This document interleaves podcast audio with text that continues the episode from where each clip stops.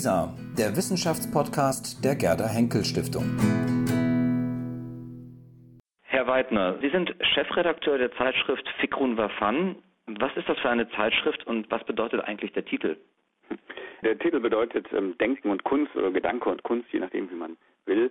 Es ist ein arabischer Titel, eine Zeitschrift, die gegründet wurde 1961 von Annemarie Schimmel, der berühmten deutschen Orientalistin, und von Albrecht Theile, das war ein ähm, Publizist, ähm, der sehr viel in Amerika zu tun hatte, und der hatte bereits eine Zeitschrift gegründet mit dem Namen Humboldt, die sozusagen Deutschland ähm, im äh, spanischsprachigen Ausland in Lateinamerika repräsentieren sollte. Und äh, da dachte man sich, äh, so etwas wäre auch sehr gut für die arabische Welt, und damit wurde dann Annemarie Schimmel betraut, sodass äh, diese Zeitschrift tatsächlich schon seit genau 50 Jahren existiert. Ähm, natürlich hat sie in ihrer Ausrichtung sich sehr stark gewandelt. Früher war es eher sozusagen ein Aushängeschild für die deutsche Orientalistik, die dort ihre Ergebnisse präsentieren konnte, die dort Kontakte pflegen konnte. Ähm, mittlerweile ist es eine Zeitschrift, die sich wirklich ähm, intensiv um den Kulturaustausch, um die Auseinandersetzung, die essayistische oder politische auch, auch Auseinandersetzung kümmert, also die vertiefte, ähm, gar nicht so sehr einem, einem einfachen Dialog gewidmete, als äh, sozusagen eine vertiefte Auseinandersetzung, äh, die auch gerade auch kritische Punkte ansprechen will. Äh, dem ist diese Zeitschrift jetzt gewidmet, hat also vor allen Dingen ähm, viele Impulse auch aufgenommen nach äh, 2001. Ich selbst betreue die Zeitschrift erst seit 2001 und seit 2001 haben wir auch zusätzlich zu der arabischen Printausgabe, die es immer gab, eine englischsprachige und eine Farsi, eine persischsprachige Ausgabe für äh, Muslime, die eben äh, nicht im arabischen Raum leben.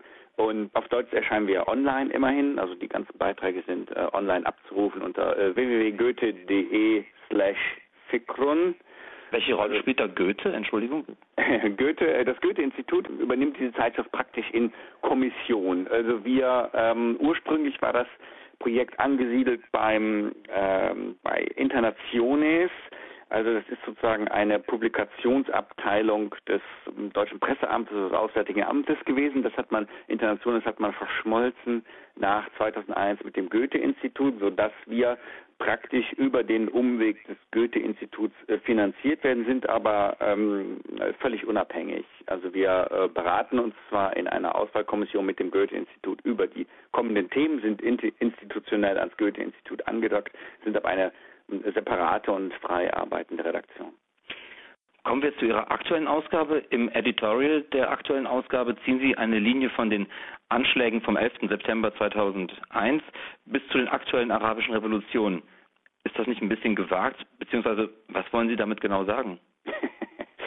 also das liegt ja eigentlich nah. Also wir haben einen, einen sehr schönen Zehn-Jahres-Schritt von 2001 zu 2011. Das ist fast so schön wie der ebenfalls ähnlich lange währende Epochenschritt von 1989 aus dem Fall der Berliner Mauer bis zu 2001. Man hat also so kleine, kleine Zeitenwenden, kleine Epochenwenden.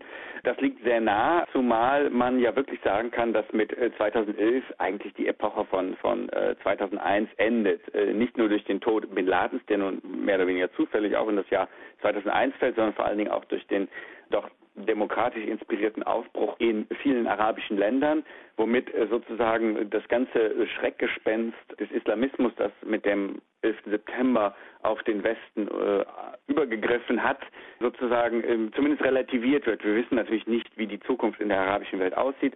Ähm, wir wissen jedoch eindeutig, dass die arabischen Völker äh, demokratische Aspirationen haben, also sich einen Rechtsstaat wünschen, sich äh, politische Beteiligung wünschen, einen ökonomischen Aufbruch wünschen und dass dieser Wunsch keineswegs überwiegend äh, oder geschweige denn ausschließlich mit dem Islam zusammenhängt, sondern man hat das Gefühl, äh, in diesem Rahmen Demokratie, Aufbruch, Rechtsstaat soll auch der Islam seinen Platz haben, ist aber nicht übergewichtig. Insofern ähm, ist, glaube ich, der, der Epochenschritt von 2001 zu 2011 sehr klar zu ziehen. Äh, faktisch ist es natürlich so, dass wir äh, unsere Ausgaben, äh, wir, wir, erscheinen ja nur zweimal im Jahr, wir planen unsere Ausgaben sehr, sehr langfristig. Das heißt, das Thema äh, 11. September wurde im letzten Jahr schon festgelegt, äh, natürlich aufgrund des zehnjährigen Jubiläums in Anführungszeichen. Und ähm, nach der Festlegung dieses Themas Anfang des Jahres merkten wir, hm, dass äh, muss jetzt erweitert, äh, relativiert, konterkariert werden durch eine Berichterstattung auch natürlich über die jüngsten Entwicklungen in der arabischen Welt, sodass wir also diesen tatsächlich diesen schönen Bogen schlagen konnten von von den Anschlägen in New York und Washington zu dem äh, demokratischen Aufbruch, der hoffentlich nachhaltig sein wird. Das heißt, es geht vor allem um, auch um einen Imagewandel des Islam, gerade in Zeiten, in denen wir häufig sehr, sehr negativ über den Islam berichten?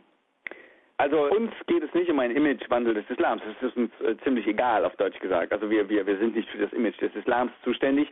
Äh, wir beobachten äh, die Szene und wir fragen uns, wie können wir von Deutschland, von Zentraleuropa aus auf die Entwicklungen in der arabisch-islamischen Welt reagieren. Seien es negative Entwicklungen wie äh, die nach dem 11. September 2001, äh, seien es positive Entwicklungen wie äh, die arabischen Revolutionen, die wir jedenfalls als positiv erachten. Und die Frage ist, wie stellen sich diese Entwicklungen für uns dar? Wie können wir am besten darauf reagieren? Und wie können wir mit Ihnen darüber ins Gespräch kommen, über das, was mit Ihnen dort geschieht und darüber, welche Aspirationen Sie haben? Das versuchen wir, indem wir eben nicht nur unseren eigenen Standpunkt darlegen und sozusagen exportieren, den arabischen Lesern mitteilen, sondern indem wir auch unsere arabischen Mitarbeiter, Freunde, Kollegen, arabische Intellektuelle und so weiter fragen, wie sich denn die Situation aus ihrer Sicht darstellt, um sich tatsächlich fundamental und äh, auch durchaus offenherzig äh, auszutauschen über die äh, Probleme und Chancen, die wir in der jeweiligen Situation sehen. Das hat mit dem Islam als solchem wenig zu tun. Der Islam ist ein Faktor in dieser Auseinandersetzung. Sie haben es bereits angesprochen, das Thema, kommen wir darauf ganz konkret zu sprechen. Die Lage in vielen arabischen Staaten ist jetzt zurzeit sehr unübersichtlich und auch die Auswirkungen des sogenannten arabischen Frühlings scheinen offener denn je. In Ägypten gehen die Menschen wieder auf die Straße, in Libyen herrscht Krieg äh, unter Teilnahme des Westens, in Syrien reagiert die Regierung mit Gewalt. Geht die Aufbruchstimmung jetzt in Gewalt und Gegengewalt unter oder gibt es tatsächlich noch eine Perspektive für einen echten gesellschaftspolitischen Wandel in den arabischen Ländern? Ähm, also natürlich reagieren die, die Herrschenden und diejenigen, die um ihre Pfründe bangen, mit, sofern sie das können, mit Gewalt auf den, auf die Protestbewegung, auf die Demokratiebewegung. Ich denke aber nicht, dass das ganze Projekt sozusagen schon nach einem halben Jahr gescheitert ist. Im Gegenteil, äh, dass die Menschen in Ägypten weiter demonstrieren, in Tunesien weiter demonstrieren, ist ein gutes Zeichen. Es zeigt nämlich Reife. Die Menschen verstehen, dass ähm, eine Revolution oder eine Revolution ist vielleicht ein großes Wort, sondern ein Wandel nicht damit getan ist, dass mal eben der Herrscher äh, ausgetauscht wird oder aus dem Land verjagt wird oder meinetwegen sogar vor Gericht gestellt wird. Nein, der Wandel muss tiefer gehen. Es ist ein, ein kontinuierlicher Prozess, der nicht abbrechen darf. Auch wir gehen zwar nicht mehr so häufig auf die Straße, aber auch bei uns wird ja noch demonstriert. Und das ist ein Zeichen von politischer Wachsamkeit, von politischer Lebendigkeit. Dass diese Demonstrationen manchmal in Gewalt ausarten, ist bedauerlich, ähm, ist aber in so einer Aufbruchsphase, denke ich, zu erwarten gewesen. Und ich denke, äh, gerade in Ägypten und Tunesien sind die Verhältnisse vergleichsweise stabil. Wir freuen uns auf die Wahlen, die da stattfinden werden, auf die Übergabe der Macht an eine zivile Regierung jeweils. Und dann müssen wir abwarten, was passiert. Ich bin aber da einigermaßen zuversichtlich. Dasselbe gilt für den Jemen, ein Land, das sowieso sehr fragil ist, äh, immer schon auseinanderzubrechen droht. Aber auch dort scheint mir, dass die Demokratiebewegung auf lange Sicht an Boden gewinnt. Sie, sie hört ja auch nicht auf. Die Menschen demonstrieren weiter. Sie demonstrieren, zeigen ihre Interessen. Und auch in Syrien spricht eigentlich alles für einen Wandel. Es ist klar, dass das Land nicht mehr zurückgehen kann auf den Stand von 2010. Das ist völlig unmöglich in der gegenwärtigen Situation. In Syrien ist eine Eskalation zu befürchten, aber diese Eskalation ist auch nicht dem Volk, den Menschen oder dem Islam oder wem auch immer zuzuschreiben, sondern äh, tatsächlich der Intransigenz, der Unnachgiebigkeit der Regierung, die einfach nur mit äh, Gewalt und äh, Härte auf die Proteste reagiert. Und es ist aber abzusehen, dass nicht äh, endlos so weitergehen kann, äh, während die Protestbewegungen nicht nachlassen. Also man, man wird sehen, wer den längeren Atem hat, aber äh, ich gehe davon aus, dass es das Volk sein wird. Wie das dann in Syrien konkret aussehen wird, das wissen wir natürlich nicht. Es gibt immer gerade in einem Land, wo sich die Herrschenden so stark gewehrt haben, wie sie es in Syrien gerade tun, die Gefahr eines Bürgerkriegs, die Gefahr einer Eskalation, die gerade auch von den Regierenden geschürt wird. Das ist nicht ganz die Situation, wie wir sie in Libyen erleben, da wir in Libyen einen klaren Zwei-Fronten-Krieg haben. Das wird in Syrien äh, nicht der Fall sein, denke ich, und so weiter. Sodass ich also letztlich die Sache immer noch sehr positiv sehe, auch wenn sie natürlich nicht so simpel abläuft, wie man sich das vielleicht sozusagen naiverweise erträumt hätte. Bekommen Sie Reaktionen aus der Region in Ihrer Zeitschrift beispielsweise in Form von Leserbriefen oder in anderer Form? Ja, natürlich, ständig. Also die meisten Reaktionen ähm, erreichen mich eigentlich, wenn ich äh, durch die Region reise, wir dann mit den Leuten sprechen. Äh, teilweise äh, das Heft wird regelmäßig vorgestellt in den Goethe-Instituten der Region. Wir bekommen auch Leserbriefe. Wir haben ja im Internet eine Kommentarfunktion. Wir bekommen regelmäßig Mitteilungen. Wir haben ein sehr großes Presseecho. Die Zeitschrift wird sehr intensiv besprochen in der arabischen Presse. Und insofern ist die Reaktion also sehr, sehr intensiv, auch durchaus kontrovers. Ja, also wir sind auch angegriffen worden schon.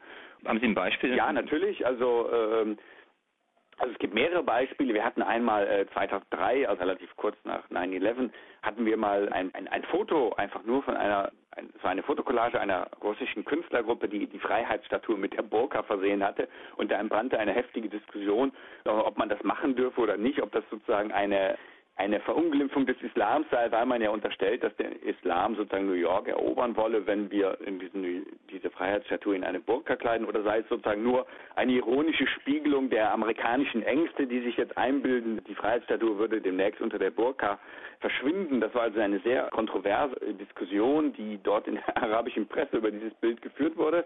Das fand ich ganz amüsant, zumal es wirklich die Doppeldeutigkeit, die Zweideutigkeit dieses Bildes selbst spiegelte. Ein andermal sind wir äh, angegriffen worden, weil wir oder weil ich einen Artikel publiziert habe, in dem ich einen arabischen Schriftsteller Ala al-Aswani gelobt habe. Es war anlässlich einer Preisverleihung für diesen Ala al-Aswani in, in Deutschland. Und das hat also einen Kollegen von diesem Herrn al-Aswani, nämlich Gamal al-Ritani selber, einer der berühmtesten ägyptischen Schriftsteller, so sehr aufgeregt, dass er mir unterstellt hat, ich würde den Holocaust an den Muslimen in Deutschland fördern, was eine Unterstellung ist, die keinerlei Grundlage hat. Im Gegenteil, mir wird von den Islamkritikern immer unterstellt, ich würde, ich wäre an der Islamisierung Deutschlands interessiert. Da bekommt man also von der arabischen Welt genau das Gegenteil gesagt für einen letztlich literarischen Artikel. Das war schon sehr interessant, aber anlässlich dieses dieses Angriff kamen dann sehr, sehr viele Reaktionen von teilweise unbekannten Journalisten, mir unbekannten Journalisten, aber auch von vielen Freunden, die sich halt dagegen gewehrt haben und das Ganze diskutiert haben. Und da merkt man also auf einmal an einem eigentlich lächerlichen Anlass doch, dass man sehr breit rezipiert wird. Und das ist sehr interessant. Ja. Mhm. An diesem Beispiel merkt man, dass der Dialog zwischen westlicher und islamischer Kultur oder zwischen Vertretern des Westens und des Islam oder der arabischen Welt gestört ist zurzeit. Ja, eine ebenso richtige wie, wenn ich das so sagen darf, banale Feststellung. Alles andere wäre sehr verwunderlich. Vielleicht können wir von einem einigermaßen funktionierenden Dialog zwischen Deutschland und den USA reden oder vielleicht auch zwischen Deutschland und Lateinamerika, aber natürlich nicht mit der Region, die sozusagen zumindest in den Medien oder halt auch faktisch natürlich vom militärischen bis zum wirtschaftlichen Flüchtlingen und so weiter, die die größte Auseinandersetzung darbietet. Mhm. Aber wir erleben ja zurzeit, dass sich dieses Unverständnis zuspitzt. Ähm, gerade hier im Westen äh, eine Welle der regelrechten Islamophobie. Sie haben das schon mit den Islamkritikern angesprochen. Muss man sich am Ende die Frage stellen, ob Samuel Huntington vielleicht doch recht hatte mit seiner These vom Kampf der Kulturen? Wenn man diese These rein deskriptiv lesen, ist sie natürlich nicht unbedingt falsch. Also sie ist zumindest nicht unbedingt falsch, wenn man vom Westen und der islamischen Welt ausgeht. Das ist aber, also die meisten Leute lesen diese These nicht deskriptiv, sondern normativ in dem Sinne, dass man sich sagt, Huntington beschreibt nicht unbedingt eine Wirklichkeit, sondern Huntington beschreibt eine sozusagen übergeschichtliche Wahrheit. Das ist natürlich Unsinn. Eine solche übergeschichtliche Wahrheit gibt es nicht. Also sie ändert sich andauernd. Also wir haben durchaus nicht einen Konflikt mit der islamischen Welt, dem Islam als solchen, sondern allenfalls in bestimmten Regionen mit bestimmten Elementen des Islams oder der Muslime oder was auch immer.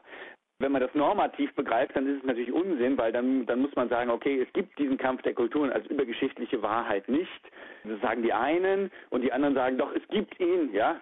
Äh, wir sind immer in einer Konfrontation mit dem Islam. Und das ist Blödsinn. Wenn wir es nur deskriptiv lesen, ja, dann befinden wir uns in einer Art solche Auseinandersetzung. Allerdings ist diese Deskription, diese Beschreibung dieser Auseinandersetzung bei Huntington relativ grob. Sie wird den Feinheiten und den Unterschieden dieser sehr buntcheckigen Landkarte nicht gerecht. De facto leben wir völlig friedlich. Wir leben völlig friedlich mit nahezu allen Muslimen in Deutschland zusammen. Ja? Und Problemregionen, die wir vielleicht haben, sagen wir mal, irgendwelche muslimischen Ghettos in Anführungszeichen in Neukölln, ja, irgendwelche Schulen, wo vielleicht mehr Türkisch als Deutsch gesprochen wird, das hochzurechnen zu einem Kampf der Kulturen ist kompletter Unsinn. Das sind einfach soziale Probleme, die ihnen genauso begegnen, de facto äh, bei hispanischen Einwanderervierteln in den USA. Ja, und das hat natürlich mit dem Islam als solchen wenig zu tun. Das sind soziale Probleme. Es gibt sehr, sehr viele Muslime, die dann wieder vergleichsweise gut integriert sind. Und mit dem normalen türkischen Gemüsehändler, der vielleicht auch nicht viel Deutsch kann, kommen sie in der Regel wunderbar klar und können hervorragend, nämlich sehr billig dabei einkaufen. Ja, also dass man also da sehr genau hinschauen muss. Und dass dieser Dialog sozusagen äh, kontrovers ist, spricht eigentlich für die Qualität des Dialogs. Wenn man alles nur abnicken würde, was von der anderen Seite kommt, sei es wir täten das oder sei es die Muslime täten das, dann würde ich mal sagen, da ist etwas nicht in Ordnung, denn es spiegelt nicht die faktischen Probleme und Kontroversen wider. Und gerade das, dieser Dialog, wie Sie sagen, eben, ich weiß nicht, ob er, ich würde es gar nicht gestört bezeichnen, der Dialog ist einfach nur kontrovers und damit auch sehr offenherzig und damit ist er erst doch ein echter Dialog, nicht wahr? Und trotzdem nimmt die Bevölkerung insgesamt oder die Gesellschaft insgesamt wahr, dass es einen Riesenkonflikt gäbe zwischen islamischer und westlicher Kultur, islamischen und westlichen Werten. Ist das sozusagen hochgespielt? Spielen die Medien da eine gewisse Rolle? Also es stimmt natürlich, dass ein beträchtlicher Teil der Bevölkerung das denkt. Gleichzeitig stellen wir fest, dass ein noch beträchtlicher Teil der Bevölkerung relativ problemlos seinen Urlaub in der islamischen Welt macht, in der Türkei, in Tunesien, in Ägypten oder sonst wo. Wir stellen fest, dass die meisten Menschen völlig problemlos im Alltag mit Muslimen äh, auskommen, als Nachbarn, als Käufer oder Verkäufer und so weiter und so weiter.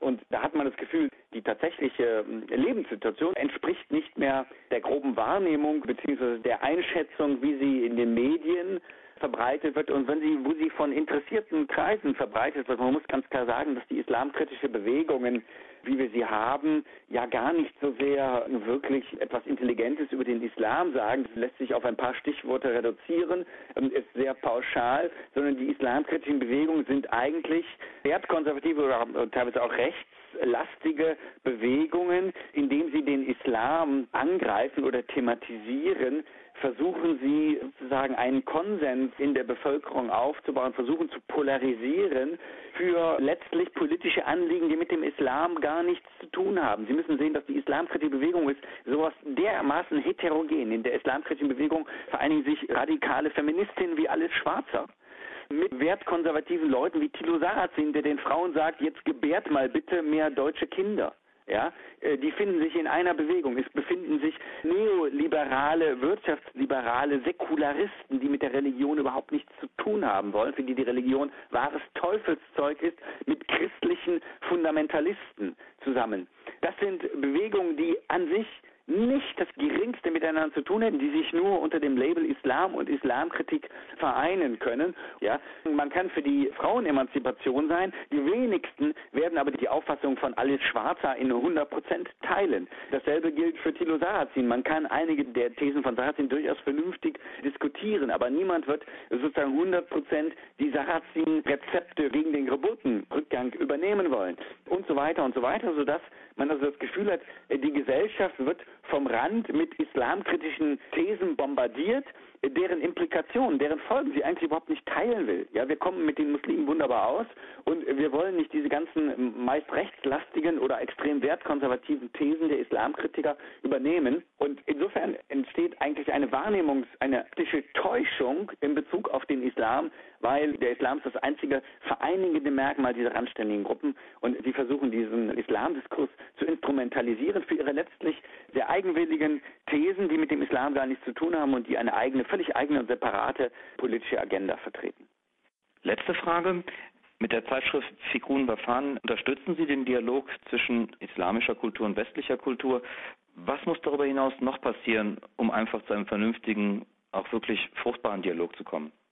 Ja, also wie gesagt, der Dialog läuft in gewisser Hinsicht. Also man müsste natürlich mehr Podien, mehr Diskussionsforen haben, wie wir sie bieten. Das heißt Diskussionsforen, die nicht direkt schon unter einem gewissen ideologischen oder weltanschaulichen oder sonst wie interessierten Schirm einen Dialog inszenieren, sondern die wirklich auch ähm, äh, sozusagen von unten her sich überraschen lassen von dem, was da kommt. Also wenn wir einen politischen Dialog führen oder einen ökonomischen Dialog, dann steht das direkt unter bestimmten Interessen und ist sozusagen in seiner Auswirkung beschränkt. Also wir müssen einen wirklich offenen Dialog zulassen können. Offen heißt eben auch kontrovers. Also ein Dialog funktioniert für mich dann, wenn er kontrovers ist, wenn Widersprüche angesprochen werden, wenn die Gegensätze klar zutage treten. Das ist das eine. Und das andere ist natürlich, dass wir, also wir haben ein großes Problem, indem wir das, was unsere Werte, ja, also sagen wir Demokratie, Freiheit, Menschenrechte, Rechtsstaat und so weiter. Wenn diese Werte, die wir ja durchaus auch propagieren, jedenfalls in medialer Form, in Form von Kommunikation, wenn diese Werte immer wieder widersprechen dem Handeln unserer Politik, Das ist natürlich teilweise nicht anders möglich. Die Welt ist komplex. Man kann seine Werte nicht hundertprozentig in politisches Handeln umsetzen. Das geht schon aus wirtschaftlichen Interessen nicht. Das geht aus diplomatischen Gepflogenheiten nicht. Das geht einfach nicht. Aber ich glaube, die arabischen Revolutionen sind eine Chance, wo unsere Werte, die nämlich durchaus von den meisten arabischen Menschen geteilt werden, auch von Muslimen geteilt werden, wenn wir diese Werte wieder mehr mit unserem politischen Handeln verschmelzen. Das hieße ganz konkret, dass wir natürlich nicht in einer Situation, wo Saudi-Arabien gegenwärtig einer der entscheidenden Faktoren gegen die arabischen Revolution ist, ein Faktor, der diese Revolution bremst oder versucht, diese Revolution extrem islamisch zu kodieren oder wo Saudi-Arabien geradezu effektiv einen negativen Einfluss ausübt, zum Beispiel im Jemen, zum Beispiel im Bahrain, gegen die Revolutionsbewegung. In einer solchen Situation sollten wir natürlich nicht unbedingt Saudi-Arabien 200 Kampfpanzer verkaufen, auch wenn uns das finanziell äh, vielleicht ganz nett erscheint. Also das sind sozusagen Dinge, die vielleicht vor einem Jahr noch verständlich gewesen wären, weil man sowieso den Eindruck hatte, die arabischen Regime sind eh alle korrupt, wir haben überall despotische Herrscher, es ist eigentlich egal. Ja, wir müssen mit diesen Herrschern leben. Aber jetzt ist es ja nicht mehr so. Jetzt kann man durchaus eine Politik pflegen, die mit unseren Werten übereinstimmt. Und das sollten wir dann auch tun. Herr Weidner, haben Sie vielen Dank für das Gespräch. Dankeschön. Gern geschehen.